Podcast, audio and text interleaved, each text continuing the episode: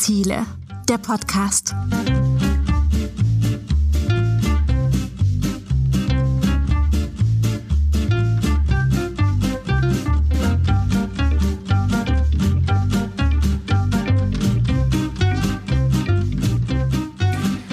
17 Ziele und vieles wird besser auf unserem Planeten. Das war wohl auch die Idee hinter den 17 Nachhaltigkeitszielen der Vereinten Nationen. Nahezu alle Länder der Erde haben sich verpflichtet, diese auf Englisch Sustainable Development Goals, kurz SDGs, bis 2030 umzusetzen. Die Frage ist nur, wie?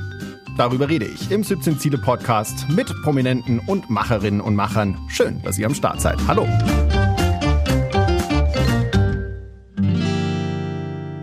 Und heute rede ich mit einem ganz besonderen Menschen, der wusste nicht so richtig, wohin mit sich und seiner Zukunft. Das äh, kennt sicher jeder. Ich kenne das Gefühl heute sogar noch. Und jetzt kann man das ja sehr unterschiedlich angehen. Also man kann auch darüber diskutieren, was der richtige Weg wäre oder was nicht. Ungewöhnlich, und das denke ich, werden wir uns sehr schnell einig sein, ist aber sich auf ein Fahrrad zu setzen und mit seinem besten Kumpel fröhlich von Berlin nach Peking zu radeln. Jupp, äh, genau, Peking wie die Hauptstadt von China. Und ihr kennt vielleicht seinen Film Biking Borders auf Netflix. Er ist äh, TED-Talker, er ist Top-Podcaster, er ist Bestseller-Autor, hat Schulen für über 3000 Kinder gebaut, gründet Firmen, ist Aktivist und sicher der inspirierendste und positivste Mensch, der euch heute begegnen würde. Herzlich willkommen, Nono Konopka. Hallo Nono, wie geht's dir? Danke für diese schmeichelnde Einleitung. Ich weiß gar nicht, was ich sagen soll. Ähm, jetzt geht's mir gut. ja, sehr schön. Hey, warte mal, die Stimmung kriege ich noch zum Kippen, keine Sorge. Das kriegen wir noch hin. Nein, natürlich nicht. Äh, Nono, bevor wir gleich losdüsen und losschießen hier mit unserem wunderbaren Podcast, wir machen das immer so beim 17 Ziele Podcast, dass wir, weil wir reden ja so über zukünftige Generationen und wie die 17 Ziele auch das Leben zukünftiger Generationen verändern soll. Und zum Anfang haben wir deswegen mal einfach einen Vertreter dieser Generation befragt. Er heißt Albert und wir haben ihm einfach Bilder von dir gezeigt. Und er hat einfach mal so von der Seele weg drauf losgeredet, was er glaubt, wer du bist, was du machst und was du sonst so tust. Damit wünsche ich dir jetzt viel Spaß.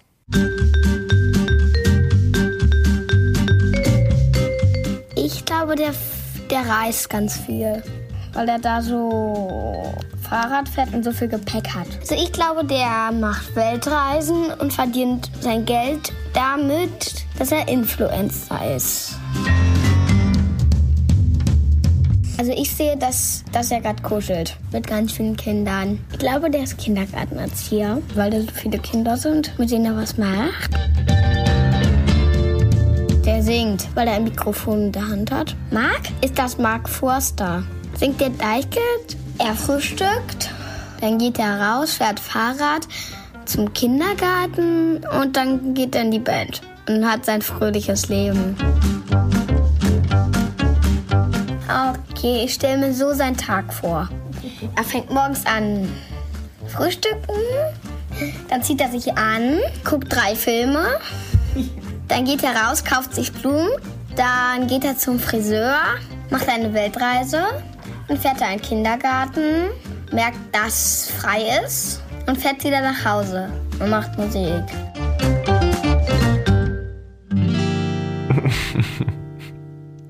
Nono, soweit dein Alltag. Wie viel hat er getroffen, der kleine Albert? Ja, also sehr kreativ auf jeden Fall, aber jetzt nicht so viel davon.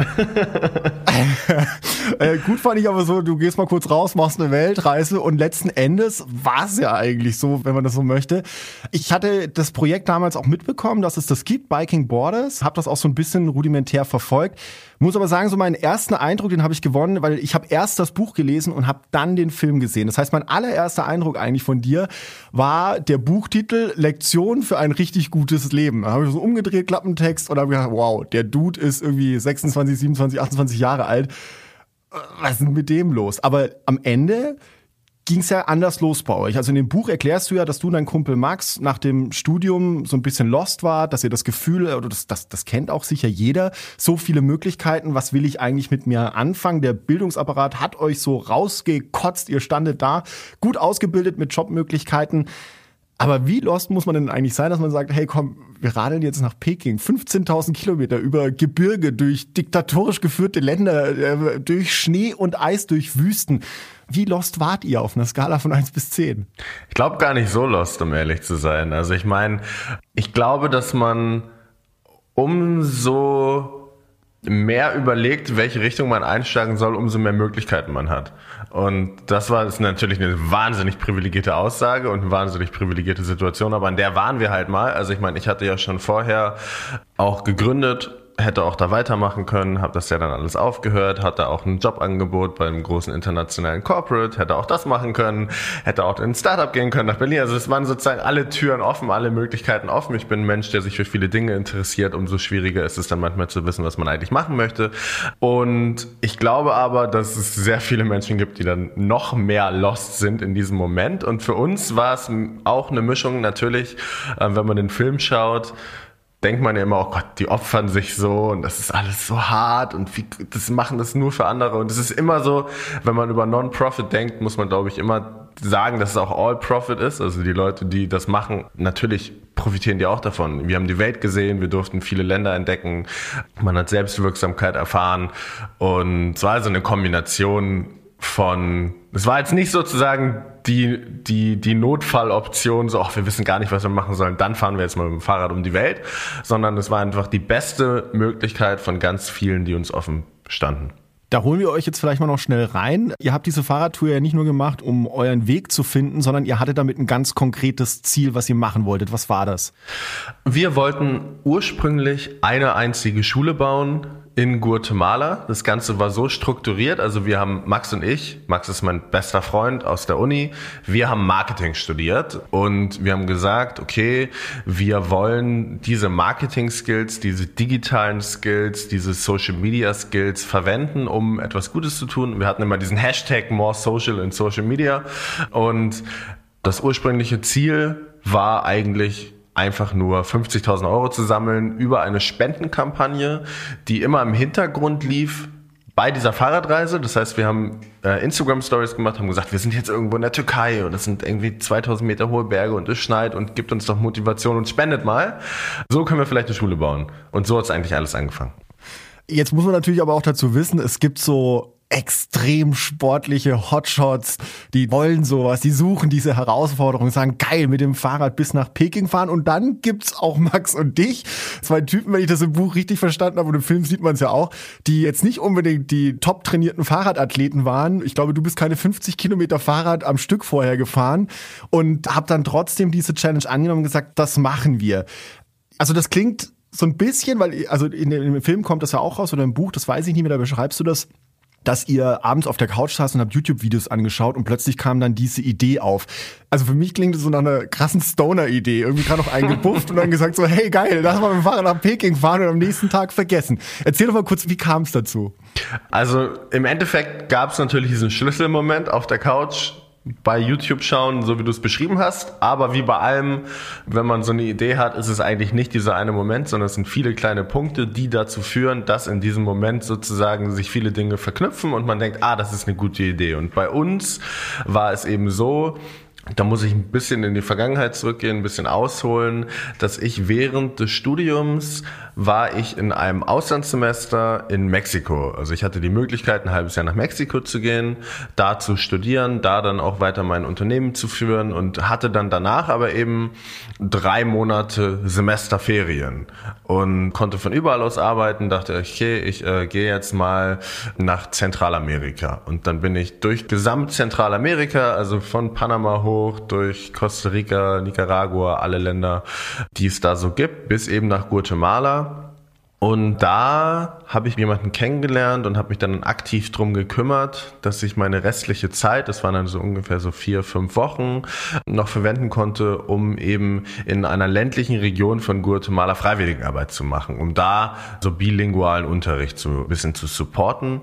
Da kam ich da an und wie gesagt, ich aus meiner, so, du wirst es auch kennen, man hat eigentlich keinen Bock auf Schule, so, sondern ich war eigentlich immer der, der am meisten Fehlstunden hatte und nie da war. Ich, ich, ich weiß nicht, wovon wovon du redest, keine Ahnung.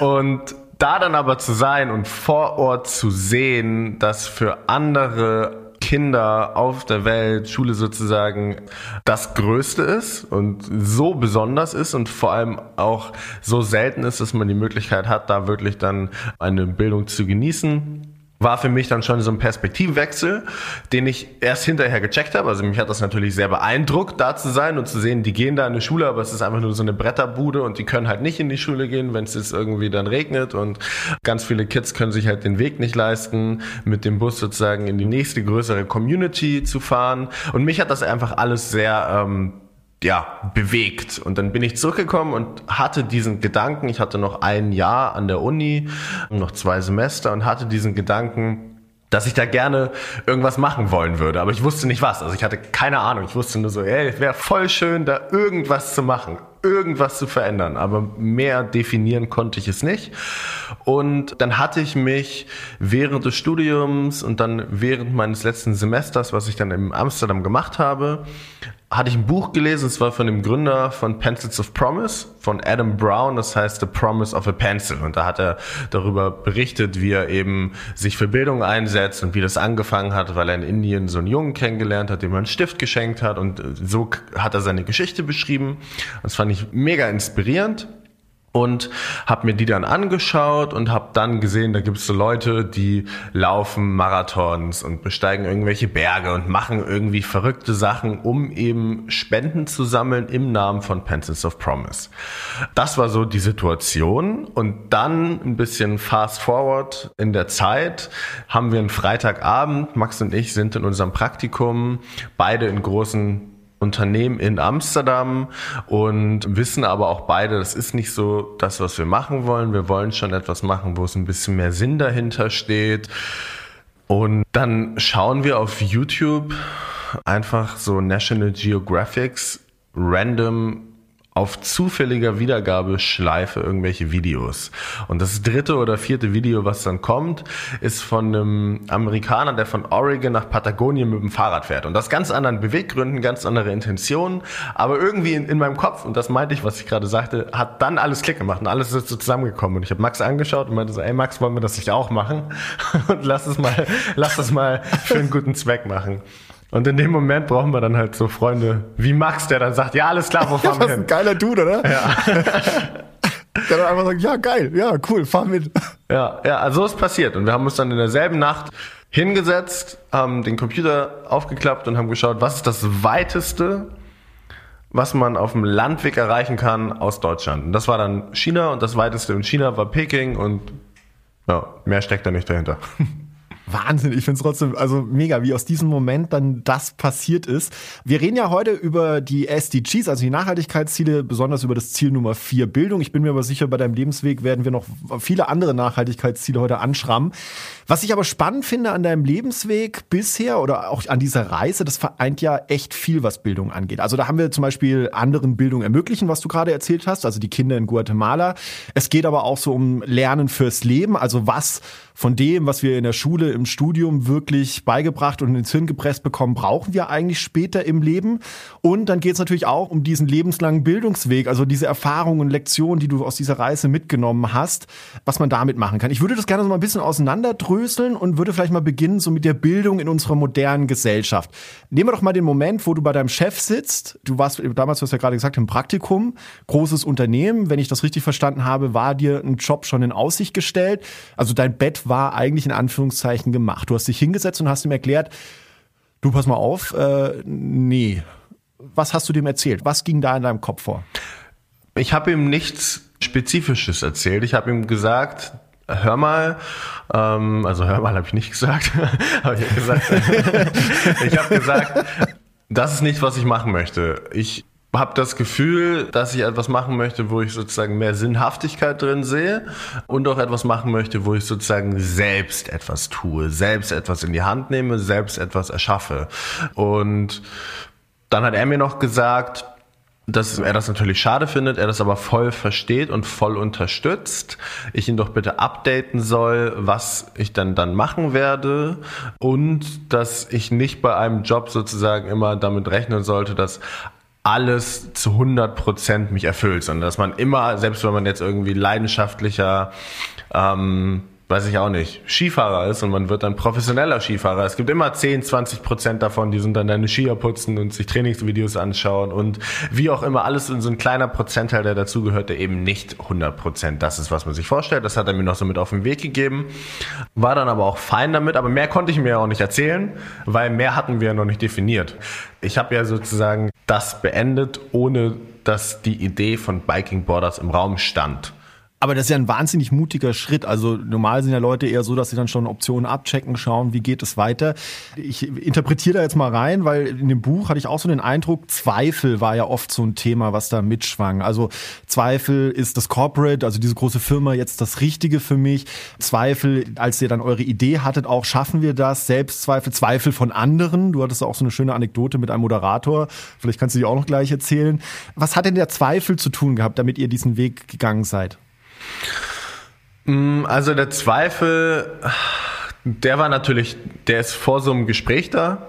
Der ist ähm, an einem selbst, glaube ich, vor allem in dieser Lebensphase da, wo man nicht so genau weiß, was man machen möchte, wofür man steht, wer man ist auch manchmal. Ich glaube, das ist allgegenwärtig und es ist auch später da. Ich glaube, es ist eine Sache, die immer, immer, immer wieder kommt, von der man sich nie befreien kann. Und das ist auch, ist auch okay, weil Zweifel lässt uns sozusagen Dinge hinterfragen. Ähm, und hinterfragen ist ja erstmal gut, wenn man den Status quo hinterfragt und guckt, ey, ist alles gut? Bin ich auf dem richtigen Weg? Ist das die Richtung, die ich machen möchte? Bin ich zufrieden mit dem, was ich tue? Und dann kann man da ein Kreuzchen hintersetzen, dann kann man weitermachen. Wenn man sozusagen merkt, okay, da ist jetzt etwas, ähm, was da eventuell eine Veränderung braucht, dann kann man sich daran setzen. Also ich finde Zweifeln grundsätzlich erstmal gut. Man muss aber dann auch ins Machen kommen. Und ich glaube, das ist das, was viele Leute davon abhält, eben das Leben zu führen, was sie gerne führen würden, wenn man das so sagen kann, weil sie zu lange warten, sich zu viele Gedanken machen und auf zu viele Menschen hören, die im Zweifelsfall auch gar keine Ahnung davon haben, was man da machen möchte. Also wenn hier jetzt ein weiß ich auch nicht, ein Zwölfjähriger zuhört, der seinem Opa erzählt, er möchte YouTuber werden, dann sagt der Opa natürlich, das ist kein Beruf, aber go for it. So.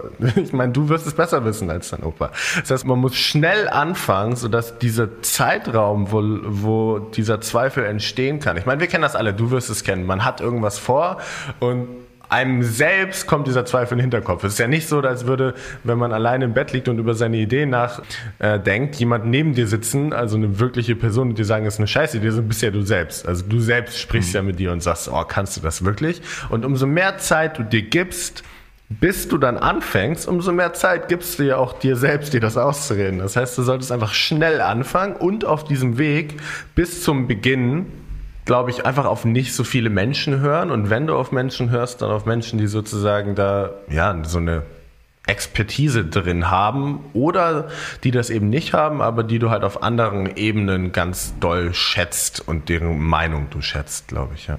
Im Buch steht drin, dass du, dass du, dass du auch so eine Unzufriedenheit gespürt hattest vor der Reise. Also das hat deine Gedanken blockiert und hat deine Konzentration gefressen. Und das hat man mal ins Unterbewusstsein verschoben, weil das, da hast du mich nämlich voll gepackt, weil das kenne ich, wie du gerade von gesagt das kenne ich nämlich auch, dass ich dann so eine Unzufriedenheit mit irgendeinem Moment in meinem Leben spüre und dann packe ich den erst nochmal weg. Aber das blockiert einen, weil das poppt immer wieder auf und man denkt da immer wieder drüber nach. Du hast es eingangs aber auch schon gesagt, dass es ja auch eine privilegierte Situation ist, die du da hinter dir hattest mit deinem Bildungswesen. Also in, in, in Deutschland, jeder Zehnte hat keine abgeschlossene Berufsausbildung. Und trotzdem war da aber bei dir diese Unzufriedenheit, obwohl du diese gute Ausbildung hattest, obwohl du ein Jobangebot in der Tasche hattest. Wo kam die genau her? Das würde mich mal noch so interessieren. Also, weil das ist ja auch was vielleicht typisch für unser Bildungssystem gerade aktuell. Weil ich kenne viele junge Menschen, die dann, oder ich war bei mir damals war das auch so, ich bin jetzt so knapp 40, bei mir war das aber auch so, da war so eine Unzufriedenheit da, obwohl eigentlich alles cool lief. Wo kommt denn die her? Also, ich meine, ich kann natürlich jetzt nur Hypothesen aufstellen. Ähm, und ich habe da, ich habe ja auch einen eigenen Podcast, wo ich jetzt wirklich zwei Staffeln, also mit 60 Leuten aus allen möglichen Ecken und Enden über genau diese Fragen gesprochen habe. Und ich habe da neulich mit Richard David Brecht, mit dem Philosophen drüber gesprochen unter anderem. Und da haben wir eigentlich, sind wir zum Nenner gekommen, dass es eben ein kollektives Problem, glaube ich, ist in der jüngeren Generation oder vielleicht auch in der älteren, aber jetzt vor allem in dieser jüngeren und dass es an ganz vielen unterschiedlichen Dingen liegt. Das liegt, glaube ich, zum einen daran, dass es so wahnsinnig viele Optionen gibt. Zum anderen liegt es daran, dass man sich dauernd mit anderen Menschen und mit anderen Optionen vergleichen kann, weil du sozusagen früher ganz spezifische Vorbilder hattest. Dein Dad hat das gemacht, deine Mama hat das gemacht, dein Onkel oder dein Nachbar hat vielleicht noch das gemacht. Das heißt, du gehst in diese Richtung. Heute kannst du mit einem Griff in deine Hosentasche und einem Entsperren deines Bildschirms Millionen von verschiedenen Lebenswegen sehen und somit ist diese typische Vorbildfunktion, die dann vielleicht auch einfacher und greifbarer ist, erstmal weg und du hast ganz viele Richtungen, die du dich orientieren kannst. Dann ist es, glaube ich, so, dass wir natürlich in der Generation, und das ist auch im Bildungssystem so, dass ein immer größer werdender zeitlicher Druck da ist. Also Leute haben das Gefühl, sie gehen jetzt vielleicht nicht noch mal ein Jahr nach Australien, um sich selbst und die Welt kennenzulernen und herauszufinden, was sie machen wollen, weil dann hast du ein Jahr verloren und derjenige, der dann sozusagen sich da schon hinsetzt und studiert, der ist dir dann ein Jahr voraus. Das heißt, du hast einen Konkurrenznachteil, so wenn man so möchte. Und im Endeffekt ist es ja so, um zufrieden zu sein, müssen wir ja eigentlich nur wissen, wer wir ungefähr sind für diesen Zeitraum. Das ändert sich. Wir müssen wissen, wo wir hinwollen. Und dann können wir uns die Wege suchen, die uns dahin bringen, zu diesem Punkt. Also so eine, so eine Gap-Analyse, so Status Quo, hier bin ich, da will ich hin, wie komme ich dahin. Wenn du jetzt aber nicht weißt, was diese Dinge sind. Du weißt nicht, wer du bist, du weißt nicht, wo du hin möchtest, dann ist es sehr schwer, das herauszufinden, nur indem du darüber nachdenkst. Weil du lernst diese Sachen, die sind ja irgendwo in dir drin irgendwie weißt du dir, aber die sind ja irgendwo in deinem Unterbewusstsein vergraben. Und du erfährst aber nicht, indem du darüber nachdenkst und ganz tief in dich hineingehst und da zehn Stunden drüber meditierst, sondern du erfährst, indem du ausprobierst. Deine Erfahrung, die Dinge wirklich zu tun und nicht über sie nachzudenken, wird dir sagen, okay, resoniert das mit mir? Kommt da was bei raus? Ist das, was ich da gerade probiere, bin das ich? Habe ich da Bock drauf? Gehe ich in diese Richtung? Und wenn du aber mhm. einfach immer nur darüber nachdenkst und nicht mal rausgehst und verschiedene Dinge probierst, dann wirst du es nicht erfahren. Und ich glaube, dass dieser zeitliche Druck und diese sehr, sehr viel fremdbestimmte Zeit und dieses sehr theoretische in unserem Bildungssystem ein großes Problem daher ist, weil junge Leute, ich will nicht alle über einen Kamm scheren, aber ich glaube, viele junge Leute probieren nicht so viele Dinge aus, machen nicht so viele Dinge und das liegt, glaube ich, an ganz vielen unterschiedlichen Auslösern. Ja. Hm. Ich finde halt spannend an dem Punkt, also erstmal gebe ich total mit, nicht alle junge Leute über einen Kamm scheren. Also der, der Punkt ist ja, ich kenne auch viele in meinem Alter, das sind jetzt keine jungen Leute mehr, die haben das gleiche Problem immer noch ich finde halt der Umgang damit, was ich oft beobachte, ist dann halt irgendwie auch so jammern darüber.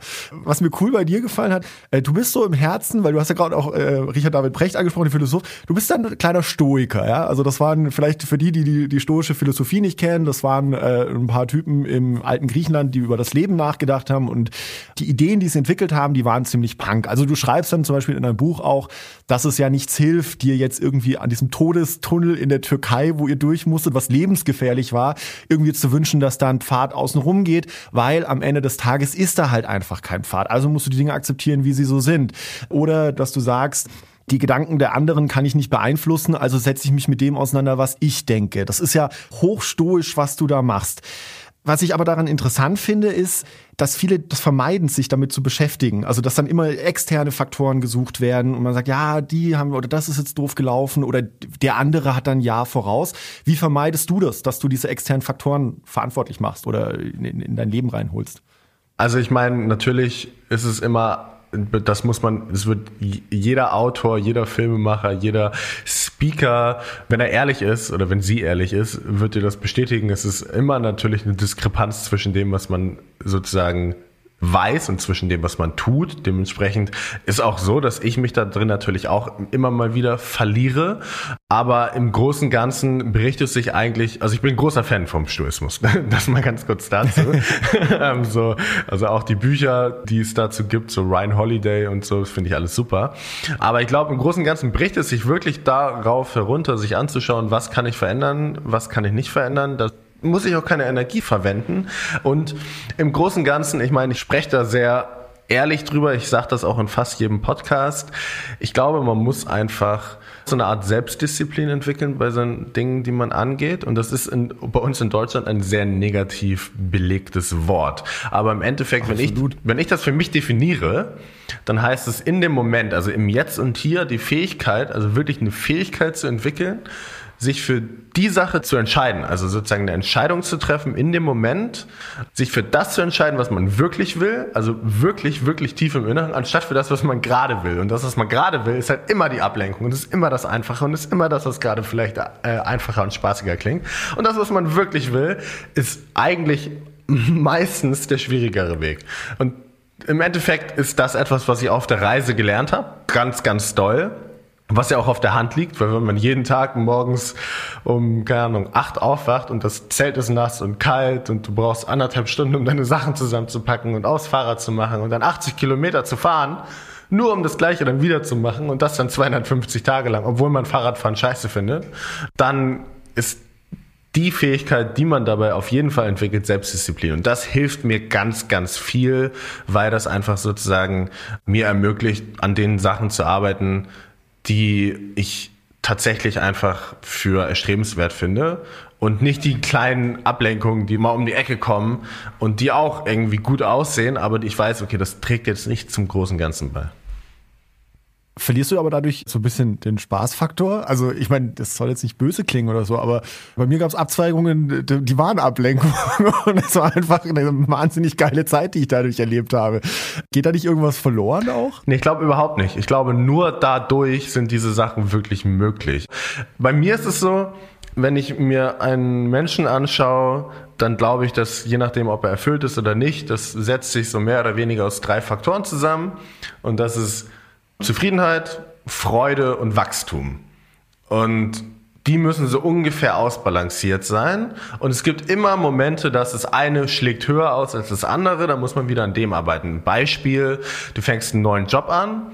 Du hast natürlich ist dein Wachstum, jetzt sagen wir mal, schlägt krass nach oben aus, weil du eben ganz viele neue Dinge lernst, das neue Kollegen, du wirst einfach an dieser Aufgabe wachsen, aber vielleicht ist deine Zufriedenheit noch sehr gering, weil du eben noch nicht die Ergebnisse kriegst, die du dir eigentlich gerne erwünschen würdest. Und irgendwann bist du lange in dem Job, das heißt, du wächst überhaupt nicht mehr, du hast dann auch nicht mehr so die Freude daran, und deine Zufriedenheit, dann wird es Zeit für eine Veränderung. Dann musst du eben hinhören und das machen.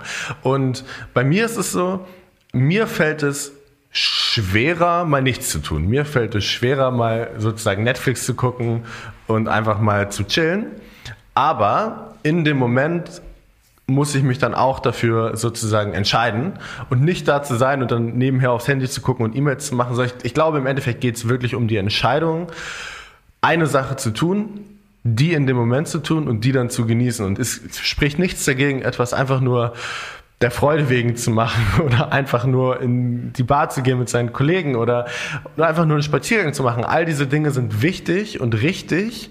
Wenn man sie aber tut, ohne im Hinterkopf zu haben, aber eigentlich müsste ich gerade das machen, dann entsteht diese kognitive Dissonanz, die einen dann stresst und die einen dann dazu bringt, dass man nie an einem Ort so richtig ist, sondern mit seinen Gedanken überall zerstreut. Das heißt, im Endeffekt, was ich sagen möchte, ist, unser Leben ist sehr lang Gleichzeitig ist es auch wahnsinnig kurz, aber erstmal im Großen und Ganzen ist es sehr lang. Wir haben viel Zeit.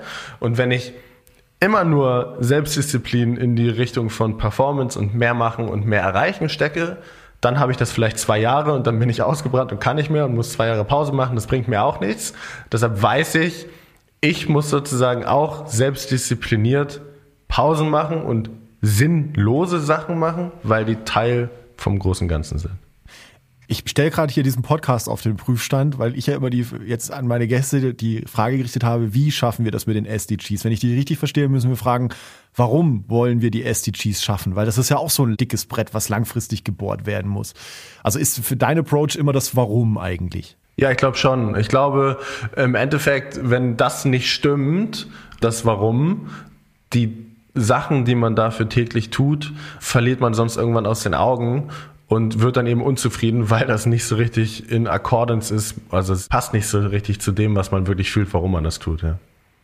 Aber das ist jetzt der Nono, der, der, der Nono nach der Reise, der da spricht. Ja. Was war denn mit dem Nono während der Reise? Der hat doch bestimmt hundertmal während der Reise gesagt, wisst ihr was, fuck off, ich, ich pack jetzt mein Ding, äh, da drüben ist ein Flughafen, ich bin weg.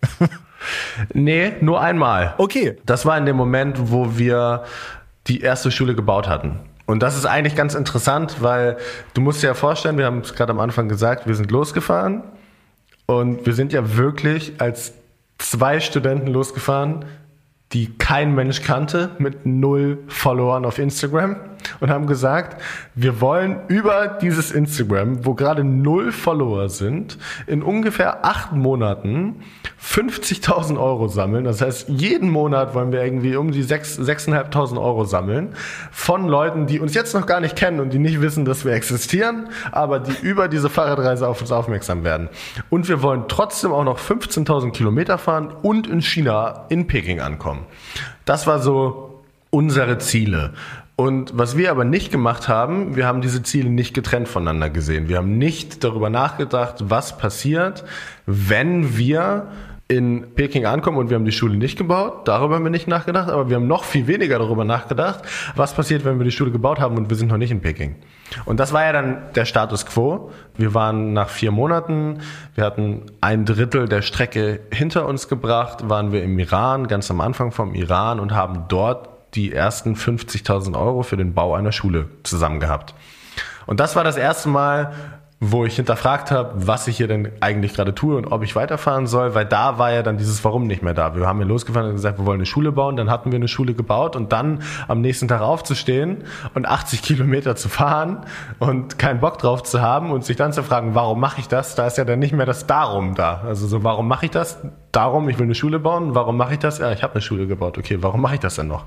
Und das war das erste Mal, wo ich das hinterfragt habe. Da war dann so so ungefähr so zwei Wochen, wo ich auch so ein, so ein Down hatte auf dem Fahrrad, wo ich einfach sehr viel nachgedacht habe, soll ich das noch machen?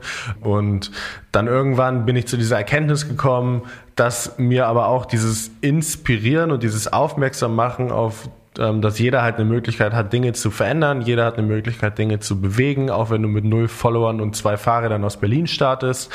Diese Inspirations- und Motivationsmöglichkeit hat mir noch viel, viel mehr gegeben. Und das war dieses tiefere Level, weil uns haben so viele Menschen geschrieben, ähm, die sozusagen durch diesen Inhalt, durch dieses Teilen der Reise, dadurch, dass sie mitverfolgt haben, von Anfang an, wie wir gestartet haben und jetzt irgendwo waren und diese Schule gebaut hatten, obwohl keiner dran gedacht hatte, dass die dadurch motiviert wurden, an ihren Sachen zu arbeiten, die sie immer aufgeschoben hatten. Und das war sozusagen dann, okay, dann hatte ich das entdeckt und dann war alles wieder gut, weil dann wusste ich, ich kann weiterfahren und es wird immer da sein. Und das ist auch jetzt noch da und das ist auch jetzt die Sache, die mich antreibt bei all den Sachen, die ich tue. Bleiben wir noch kurz bei diesem Punkt. Ziel erreicht, was nun? Das war ja so ein bisschen diese Frage, die da im Iran über euch stand. Das sind wir jetzt in diesem Punkt lebenslanges Lernen. Das ist ja auch so ein Part in diesem SDG 4. Also wie kann man quasi über das ganze Leben das Lernen vorantreiben? Ich fand die Konklusion, die du da daraus, also den Schluss, den du daraus gezogen hast, den fand ich ganz interessant. Du hast gesagt, man braucht Ziele, die man nie erreicht eigentlich. Warum? Das ist ja so ein typischer Motivationsspruch, mehr oder weniger, nur dass Leute ihn anders Hau ausdrücken. Nein, ich meine das ja schon an sich. Also wenn du Leute so fragst, gibt es so, dieses ja. Reach for the Stars, Moonshot Projects, diese ganzen. Aber im Endeffekt ist es ja so. Wenn du dir ein mittleres Ziel steckst, du wirst es irgendwann erreichen oder vielleicht auch nicht. Aber wenn du es erreichst, dann bist du halt da und dann kommst du an diesen Punkt so, okay, was mache ich jetzt? Und du siehst das. Du siehst das anhand von wissenschaftlichen Zahlen, wenn du dir zum Beispiel Silicon Valley Exit anschaust. Also Leute, die da sozusagen für große, horrende Summen ihre Firmen verkauft haben, für die sie 20 Jahre gearbeitet haben. Und das war ihr eines großes Ziel. Die Suizidraten danach sind wahnsinnig hoch. Du siehst es an Ach, ganz, ganz vielen Möglichkeiten oder ähm, Situationen, wo Leute auf ein großes Ziel hingearbeitet haben, Du siehst es ja auch im, im Alter, in der Rente ist ja ein absolutes sozusagen ähm, ist ja jetzt keine neue Situation, dass Leute dann auf einmal nicht mehr wissen, was sie dann machen sollen, wenn sie immer auf dieses Ziel hinarbeiten, da will ich mal sein und dann kann ich das und das machen. Ich glaube, es ist viel, viel besser, sich Ziele zu setzen, die nicht unbedingt ein Was-Ziel sind, also ich möchte diese Schule bauen, sondern es ist viel besser, sich ein Ziel zu setzen, wie ich möchte Menschen inspirieren, sich selbst zu glauben und sich für eigene Aktionen anzusetzen, weil das geht nie weg. Das kann ich auch noch machen, wenn ich 100 Schulen gebaut habe. Und wenn ich mir aber das Ziel gesetzt hätte, ich will 10 Schulen bauen, dann hätte ich es erreicht und dann müsste ich sozusagen neu drüber nachdenken und hätte vielleicht meine Motivation verloren, nochmal die anderen 90 zu bauen. Im Großen und Ganzen denke ich, dass man es, da bricht sich dann wieder runter auf dieses so, warum mache ich das? Das muss man halt so ein bisschen gefunden und definiert haben. Und dann kann man da eigentlich so ein ganzes Leben dran arbeiten. Und man sieht es ja auch an Menschen, die sehr inspirierend sind, so eine Jane Goodall oder was weiß ich was. Also es gibt ganz viele Beispiele von Leuten, wo du einfach merkst, die haben etwas, wofür sie brennen und das ist egal. Die haben eine Energie, auch mit so einem David Attenborough oder so, mit 95, der brennt einfach für irgendwas. Der hat einfach so für sich, das war sein Warum, das war sozusagen seine Richtung, seine unterschwellige, also intrinsische Motivation für alle diese Sachen, die er gemacht hat. Und wenn er sich einfach nur als Ziel gesetzt hätte, ich würde gerne eine Doku besprechen ähm, und irgendwie, weiß ich auch nicht, dann eine Doku machen, dann wäre er schon vor 50 Jahren damit fertig geworden. Mhm. Das heißt, wir brauchen da wirklich einen langfristigen Blick eigentlich auch. Was mir gerade noch im Kopf geschossen kam, als du es gerade gesagt hast, in der Gesellschaft, wie wir sie ja jetzt haben, wenn wir jetzt dann in dieses langfristige gehen, ja, also ich setze mir da ein Ziel, vielleicht über das Alter hinweg und so weiter. Die meisten würde ich jetzt mal behaupten, die, die so eine Karriere anstreben, stecken das erstmal am Ziel Geld fest. Was spielt das für eine Rolle für dich? Was meinst du? Die, äh, Geld, also die definieren dann ihren Erfolg erstmal über Geld und würden sagen, okay, ich möchte das und das erreichen, möchte ein Haus kaufen, vielleicht oder eine Wohnung, möchte vielleicht einen Sportwagen. Also habe ich jetzt in meiner Generation, in meinem Umfeld viele, die sind auch so die klassischen Unternehmensberaterkarrieren gegangen irgendwie. In deinem Bild, wie passt ein Geld da rein? Ist das wichtig? Ist es unwichtig bei so langfristigen Zielen? Was hast du da für einen Blick drauf? Also im Großen und Ganzen glaube ich, also Geld ist wichtig, gar keine Frage. Geld ist aber nicht das Fundamentale. Geld ist nicht das, wonach man streben sollte, sondern ich glaube, wenn man das tut, worauf man richtig, also im Endeffekt werden wir ja alle dafür bezahlt, was wir für einen Wert erschaffen. Das ist ja sozusagen, kreierst du viel Wert, wirst du viel bezahlt. Und wenn du aber einfach nur danach strebst, viel Geld zu machen, dann vielleicht orientierst du dich an Dingen, gehst in eine Karriere, wo du viel Geld machen kannst, aber wenn du dann nicht dafür brennst, dann wird es jemand anders geben, der diese Karriere eingeschlagen hat, weil er eben dafür brennt. Und der wird der sein, der auf lange Sicht viel mehr arbeitet, viel mehr schaffen kann, viel besser die Dinge erreicht, weil er eben viel mehr Energie dafür aufwenden kann. Das heißt, ich würde andersrum anfangen, würde mich fragen, was möchte ich tun, was möchte ich bewirken, wie fange ich damit an. Diesen Weg würde ich einschlagen, sozusagen von innen nach außen heraus, wenn man das so sagen kann. Und dann, glaube ich, ist Geld sozusagen das Resultat davon. Wenn ich jetzt an meine Podcast-Folgen denke, ich habe mit Frank Thelen gesprochen, ich habe mit Florian Geschwandner, dem Gründer von Adidas Running, gesprochen, ich habe mit Tarek Müller, dem Gründer von About You, gesprochen, ich habe mit so den größten Unternehmern und Unternehmerinnen geredet, die man eigentlich in unserem Land so kennt, wenn man jetzt an irgendwelche typischen Unternehmer denkt. Und bei allen von denen ist es so, dass Geld automatisch gekommen ist und nicht das war, wonach sie gestrebt haben und dass es auch nicht das ist, was sie jetzt erfüllt. Es ist schön, wenn du es hast, aber nur, weil es dir Dinge ermöglicht zu tun, die du dann gerne machen wollen würdest. Aber wenn du einfach nur danach strebst, glaube ich, dann wirst du nicht erfolgreich. Ich glaube, Erfolg ohne Erfüllung ist sozusagen der größte Misserfolg, den wir machen können weil du wirst wahnsinnig viel dafür geopfert haben, um Erfolg zu haben. Und wenn du dann nicht erfüllt bist, dann hast du einfach wahnsinnig viel geopfert, ohne sozusagen erfüllt zu sein. Und ich glaube, das ist komplett der falsche Ansatz. Ich spreche auch jede Woche mit André, also mit André Schölle. Ähm, ja. Und wir sind ja sehr, sehr gut befreundet und reden über diese Themen natürlich auch. Und es ist kein Geld, was dich glücklich machen wird. Und es ist auch kein Geld, was dich erfüllt machen wird. Wenn du zu wenig hast, dann ist es blöd, dann wirst du auch darunter leiden, dann wirst du es dich unglücklich machen, weil es einfach ein konstantes Problem ist, was dich dann blockiert und natürlich du auch nicht die Mittel und die Möglichkeiten hast, dich für die Dinge einzusetzen, die du eigentlich gerne machen wollen würdest. Aber wenn du erstmal in der Situation bist, dass du wählen kannst, welchen Weg, also es ist ja auch eine privilegierte Situation, aber wenn du das ja. da bist und dich dann entscheidest, dann würde ich mich mich nicht für den Geldweg entscheiden, sondern ich würde mich für den Weg entscheiden, der sich für mich am besten anfühlt und dann kommt das Geld automatisch. Da sind jetzt schon voll viele Gedanken drin, die man dann jetzt auch so in dieses SDG 8 packen könnte, also wie Arbeit aussehen könnte, nachhaltige Arbeit und gutes Arbeiten. Was ich noch ganz cool fand, war, du hast in dem Buch dann auch erwähnt, die Relation, die man zu so einem Geldbetrag hat. Also, dass dann irgendwann diese Spendensumme für dich gar keine Bedeutung mehr hatte.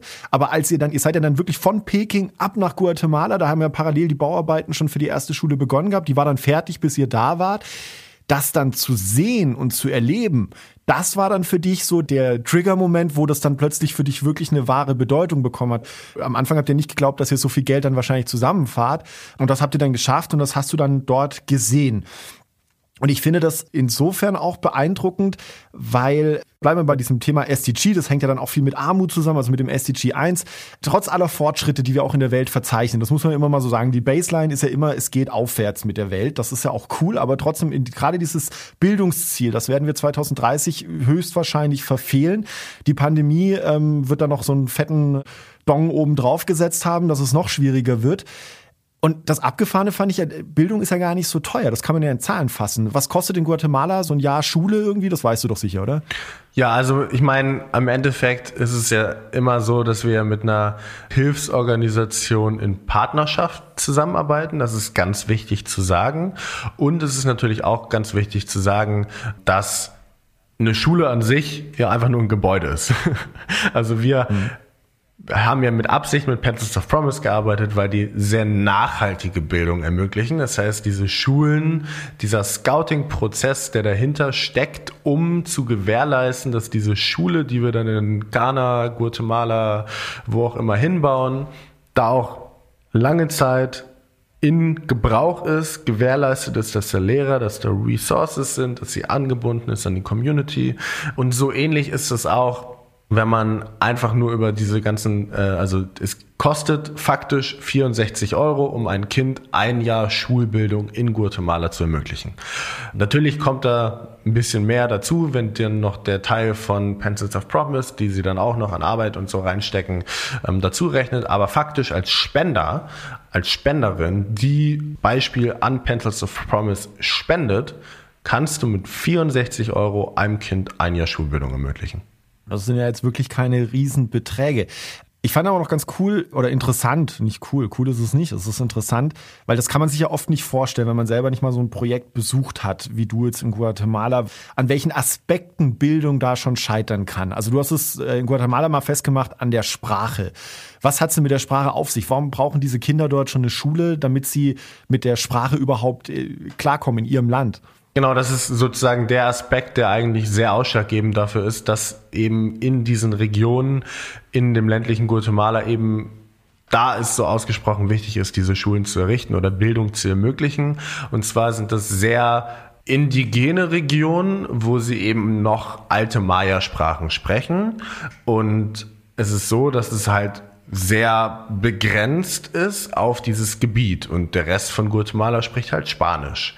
Und wenn dann diese Kinder irgendwann einmal in eine weiterführende Schule gehen möchten, wenn sie studieren möchten, wenn sie vielleicht auch einfach nur nach Guatemala City oder nach Antigua oder in eine größere Stadt ziehen möchten, dann können sie das eben nicht, weil sie sich nicht verständigen können. Sie sprechen eben nur ihre Maya-Sprache, kein anderer spricht diese Maya-Sprache. Das heißt, sie sind automatisch in ihren Möglichkeiten, wie sie sich entfalten können, welche Potenziale sie ausschöpfen können, schon sehr limitiert und zwar geografisch limitiert auf einen sehr kleinen Raum, wo eben auch die Möglichkeiten ja auch limitiert sind.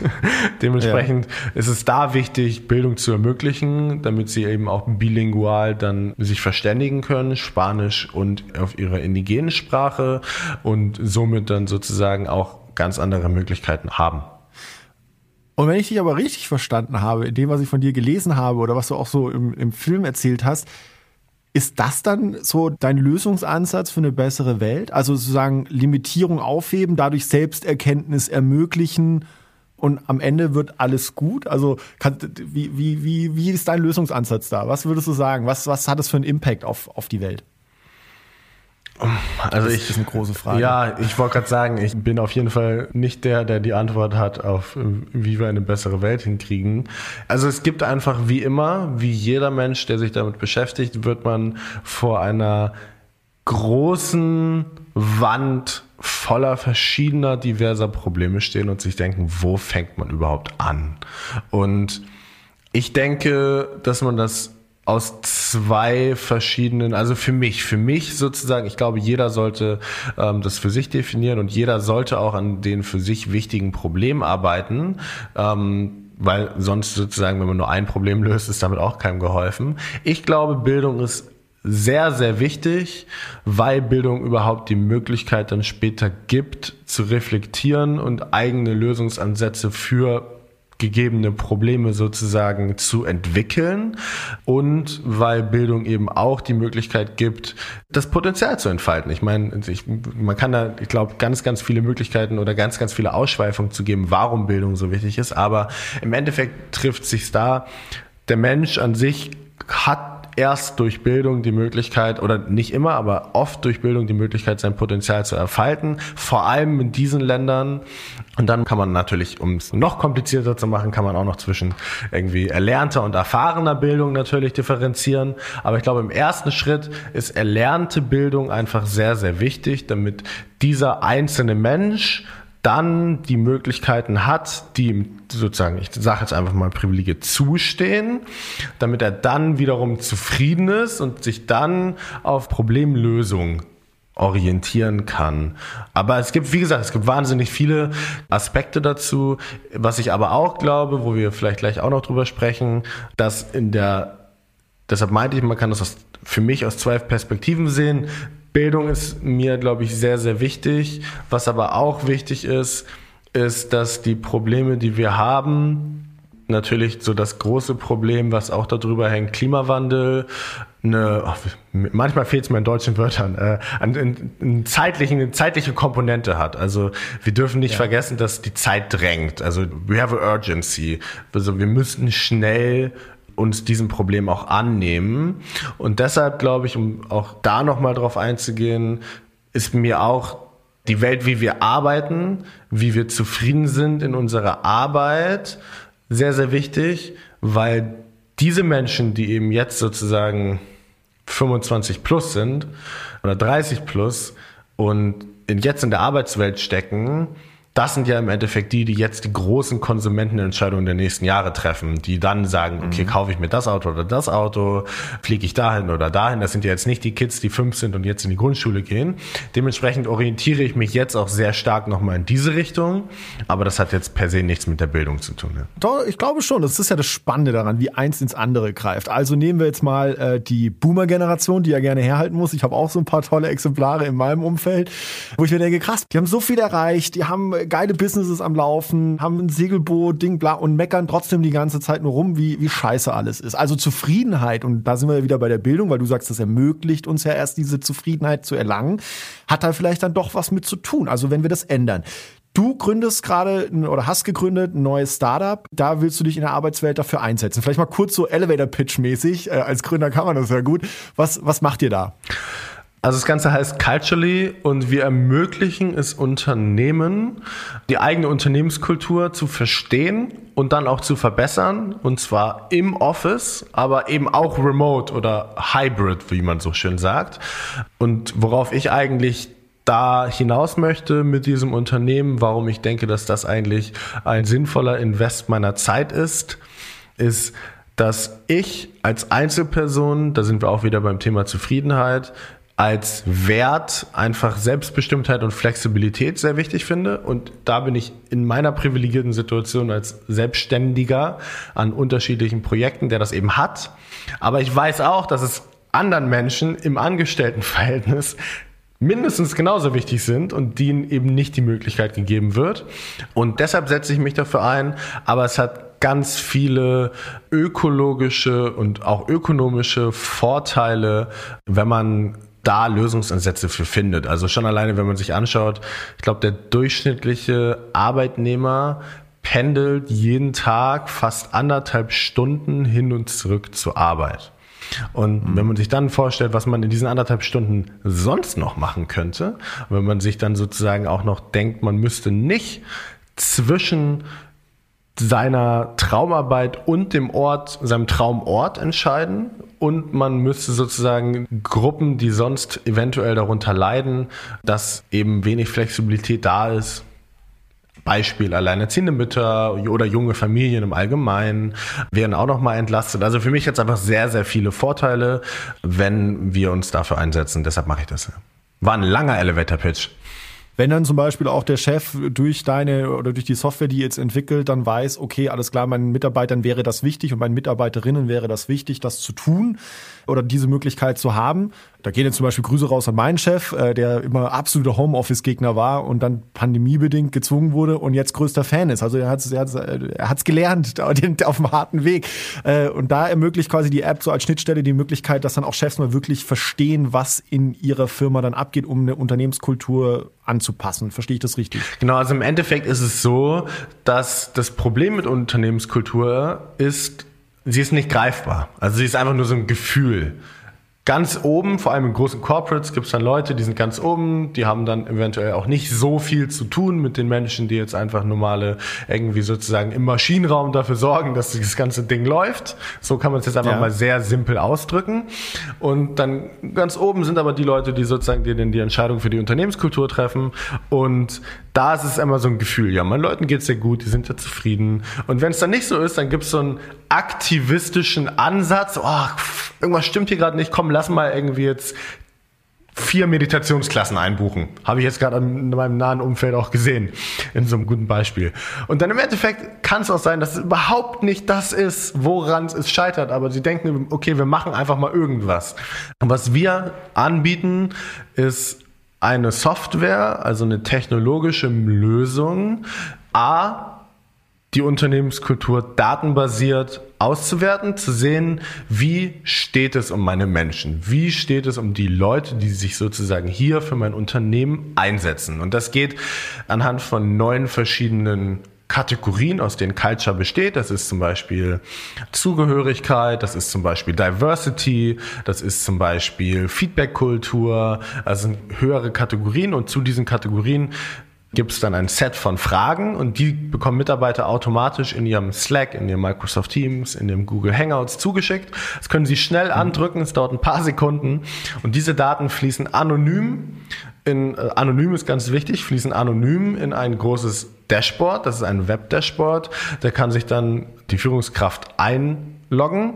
Es kann entweder natürlich teambasiert sein, wenn es ein großes Unternehmen ist, kann aber auch in einem mittelständischen Unternehmen nur der CEO sein oder nur Human Resource und sieht da, was passiert, was geht hier eigentlich gerade ab. Wir haben so ein Ampelsystem, rot, orange, grün und dann in Prozenten. Wie steht's zum Beispiel gerade um das Motivationslevel oder wie steht's um die Zugehörigkeit, die meine Mitarbeiter gegenüber dem Unternehmen empfinden und sehen dann, okay, das sind die Probleme und dann haben wir einen Algorithmus entwickelt, der dann basierend auf diesem Problem Online-Events, das können dann, wie gesagt, kann eine Yoga-Class sein, wenn zum Beispiel die Mitarbeiter die Daten ergeben, hey, meine Leute haben überhaupt keine Work-Life-Balance, können sich gar nicht mehr fokussieren und haben gar keine Zeit, sozusagen kreativ nachzudenken. Dann könnte man sagen, okay, wir wollen jetzt mal irgendwie Meditationsklasse machen oder wollen nochmal Yoga mit dazufügen. Oder wenn die Leute das Gefühl haben, die Arbeit gibt ihnen keine Möglichkeiten, sich persönlich weiterzuentwickeln, dann werden vielleicht Design Thinking Kurse angeboten oder UX Kurse oder wie auch immer. Also es gibt dann in dem Algorithmus zu den identifizierten Problemen passende Lösungen, die dann vorgeschlagen werden. Und dann kann man in Echtzeit, weil ja die Daten kontinuierlich erhoben werden, sehen, was sie bringen und wie die Kultur sich dadurch dann über einen langen Zeitraum gesehen verändert. Nuno, ich würde dich jetzt zum Ende, weil ich packe das jetzt mal zusammen, was du gesagt hast. Ja. Also du arbeitest an einer konkreten Lösung, wie man Zufriedenheit in Unternehmen steigern kann. Du sagst, Zufriedenheit sorgt dann auch zu einem anderen Konsumverhalten. Es hat einen Impact auf alles, was wir tun. Du hast die Erfahrungen aus deiner Reise. Ich würde dich jetzt gedanklich einfach mal auf so einen Posten eines Superministers für Arbeit, Soziales und Bildung setzen. Nono ist ab heute dieser Superminister, der diese drei Bereiche verantworten kann. An welchem Stellrädchen würdest du jetzt heute an der Bildung oder in der Arbeitswelt drehen, sodass es sich dann eben auf das ein oder andere auswirkt, dass wir dann auch bis 2030 die Ziele erreichen können, die wir erreichen können?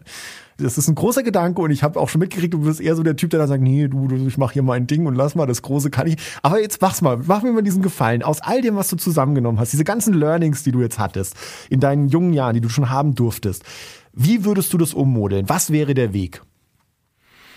Ich glaube, ich würde mich auf den einzelnen Menschen fokussieren. Bei beiden. Und ich glaube, dass wir jetzt spezifisch in Deutschland ein großes Digitalisierungsproblem haben. Vor allem in Bildung, vor allem in Bildung, aber eben auch im Arbeitskontext und den Menschen mehr im Vordergrund stellen im Zuge der Digitalisierung. Weil oft denke ich, dass die Alarmglocken läuten, wenn man die Worte Digitalisierung im Arbeitsumfeld, die Worte Digitalisierung im Bildungsumfeld sagt, wenn man denken, okay, dann irgendwie Profit over People, aber ich glaube nicht, dass es sozusagen der Weg ist, der gegangen werden wird. Ich glaube, dass der Weg, der gegangen werden wird, Digitalisierung um den Menschen willen sein wird. Und ich denke, das ist auch der richtige Ansatz dafür. Man sieht das natürlich auch wieder, ich bin jetzt kein Freund davon, immer nur sozusagen meine eigenen Hypothesen in den Raum zu blasen, sondern es gibt für all diese Dinge Daten und Studien. Man kann sich schon alleine anschauen, was eben gerade alles in dieser, das heißt Employee Experience Plattform, in diesem Kategorie, in der wir sozusagen gerade gründen und arbeiten, passiert, weil natürlich auch in einer digitalen Welt, auch in einer vernetzten Welt, auch in einer Welt ohne Büro oder mit wenig Büro, mit wenig Schulen, mit wenig Universität, die Leute trotzdem Verbindung brauchen. Und wir brauchen trotzdem das Gefühl von Kollegen und von Mitschülern und von Mitstudentinnen. Und wir brauchen das. Wir müssen connected sein. Und ich denke aber nicht, dass das weiterhin so funktionieren wird zwangsläufig, wie es bisher funktioniert hat. Und dann denke ich, dass wir digitalisieren sollten, unter dem Anspruch, trotzdem weiterhin den Menschen in den Vordergrund zu stellen. Das ist doch ein schönes Schlusswort. Und äh, ich finde auch connecten mit Mithörerinnen und Mithörern mit unseren To-Dos. To-Dos.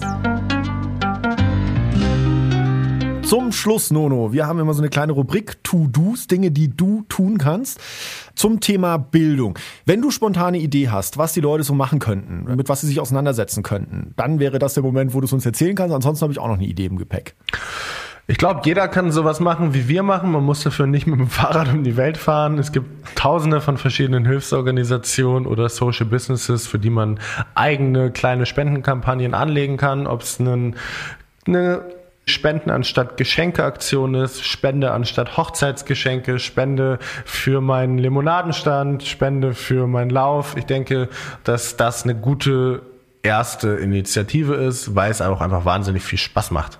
Okay, also Leute, ihr habt es gehört, haut mal eine Spende raus und wenn es irgendwie dann doch ein bisschen knapp im Portemonnaie gerade ist, dann äh, wäre von mir, ich hau als To-Do noch rein, lest mal wieder ein Buch. Ja? Also lest einfach mal ein gutes klassisches Buch und äh, wenn ihr das Buch dann fertig habt und ihr könnt es entbehren, dann bringt es vielleicht auch zu so einem offenen Bücherregal, findet man jetzt immer mehr.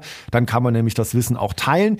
Egal, was ihr davon tut, es wäre cool, wenn ihr es postet unter Hashtag 17 Ziele Challenge. Haut das raus, lasst uns dran teilhaben, was ihr im Bereich Bildung macht. Und äh, Nono, ich bedanke mich sehr, sehr, sehr herzlich bei dir. Es hat mir wahnsinnig viel Spaß heute gemacht. Ich werde mir das auch nochmal alles anhören und nochmal Notizen machen, weil ich glaube, da kann ich auch noch eine ganze Menge von deinen Erfahrungen aus dieser tollen Reise und aus deinem Leben mitnehmen. Insofern mach weiter so. Coole Aktion. Danke, dass du heute zu Gast warst im 17 Ziele Podcast. Ja, vielen Dank. Hat Spaß gemacht.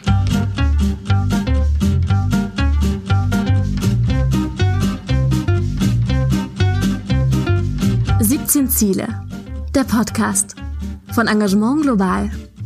Im Auftrag des Bundesministeriums für wirtschaftliche Zusammenarbeit und Entwicklung.